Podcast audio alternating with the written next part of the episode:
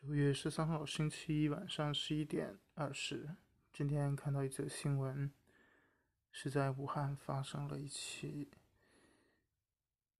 枪杀案，据说是被害人姓薛，今年三十岁，是一名职业律师，因为对于一起民件民民事案件中。自己房产被法院强制拍卖的不满，凶手酗酒后持枪将薛律师打伤后逃逸，然后这名律师后来不治身亡，凶手也被警方抓获。啊，这件事情。听起来就感觉是非常的不可思议。光天化日之下，竟然可以持枪去杀人，而且看到视频画面里头的一些镜头，他在作案之后拿着枪，去准备拦车逃离现场。旁边还有很多普通的路人，还有骑车路过的人，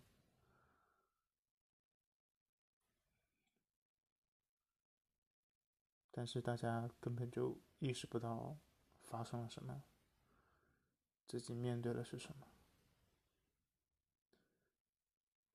唉，想想这个，真是挺可怕的。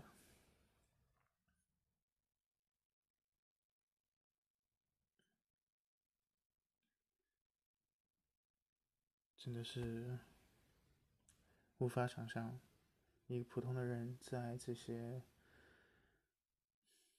武器面前，简直就是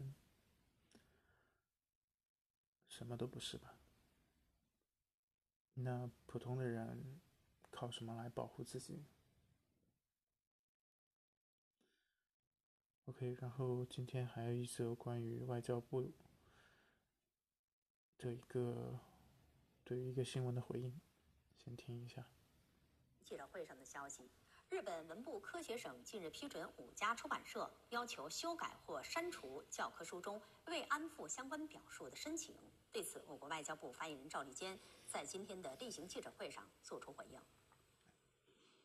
这再次凸显日本长期以来对待侵略历史不端正、不老实的错误态度。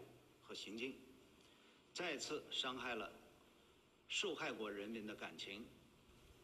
对此，所有热爱和平的人们绝不会答应。国际社会需持续严加防范，并予以纠正。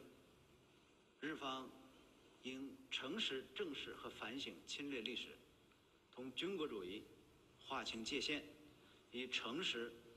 和负责任的态度，妥善处理强征慰安妇等历史遗留问题，以实际行动取信于亚洲邻国和国际社会。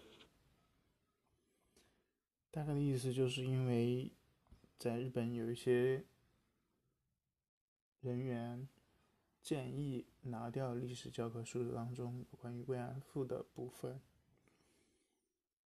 然后就被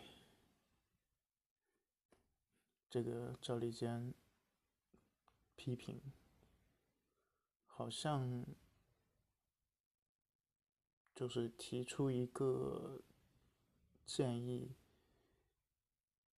就是完全不可以的，而且按照这个新闻的逻辑听起来，应该至少可以判断现在。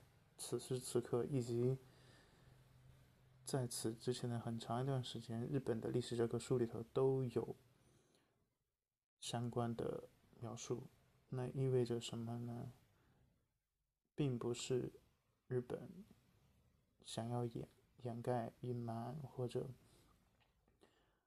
呃所谓的军国主义抬头，这个。不太现实。那实际情况是，肯定他们有在正视历史。那即便有任何一个人或者几某一些人提出对于这些内容的调整，都不可以。而且我们也不知道那些人提出调整的出发点是什么，完全不知道。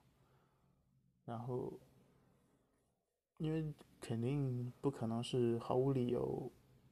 没有逻辑的，肯定是有他们的考虑和想法。其次，具体对于拿掉慰安妇这个词汇或者内容的具体的提议是什么，我们也没有看到。到底它是合理还是不合理，也无从确定。那现在一切都还没有定论的情况下。这件事情一下子又变成了想要模糊侵略历史啊，想要逃避责任，想要巴拉巴拉一大一大堆的这些负面的帽子就给戴上了。